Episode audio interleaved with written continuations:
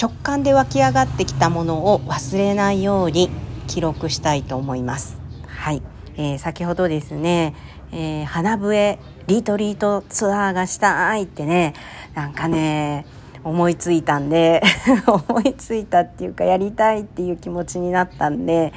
それをちょっと声に残しておこうと思ってね、えー、今収録をしています。で、まあ、なぜね、あの急にそんなことをねやりたいと思ったかっていうと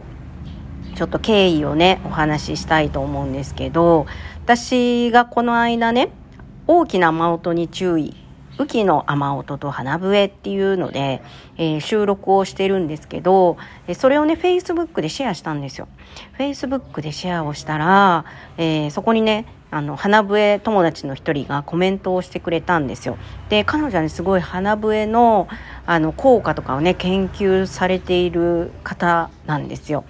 で、どんなコメントが来たかっていうと、えー、おスマトラ島の雨音すごいですね。雨音には高周波と倍音がたくさん含まれていて脳を活性化します。一般のデジタル機器を通すと周波数がカットされてしまうので、えー、雨音をその場で聞くことがとても良いです。花笛組み合わせれば最高ということで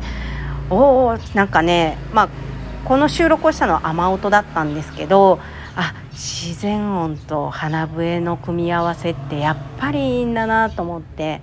で週末よくね自転車で、えー、私は散歩に行ってちょっとこう水が流れるところで花笛を吹いてるんですよ。でサムネが今その写真になってると思うんですけどまあねすごい気持ちいいんですよ。もう瞑想状態ですね。その時間っていうのは。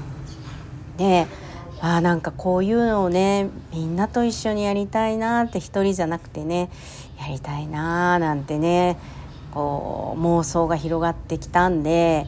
えー、残しておこうと思いました。で直感で湧き上がってきたものってその場で書き出すか声に出すか何かねメモをしとかないとすぐに引っ込んじゃうんですよ。なんかあやっぱりやめたっていうこうできない理由をね探し出すんですよ人人は。直感の後にこう思考が今度ね動き出すんで。なので今湧き上がってきたことをとりあえず表に出しておこうと思って、えー、スマホがあったんで声だと思ってね。今収録をしました。ちょっと鼻笛がないので鼻笛が吹けてないんですけど。そんなんでね急に、えー、花笛リトリートツアーをしたいなーって思いました。別にねここじゃなくてもいいんですけど日本に帰った時に、まあ、日本でね、まあ、お友達と自然の場所に行って吹くっていうのも一つだしまあ何かしらの形でね叶いそうだなとは思ってるんですけど、えー、吐き出しておきたくてね声にしました。でリトリートツアーって聞くとみんなこうヨガイメージしませんか？ねヨガもね素晴らしいんですけどなんかね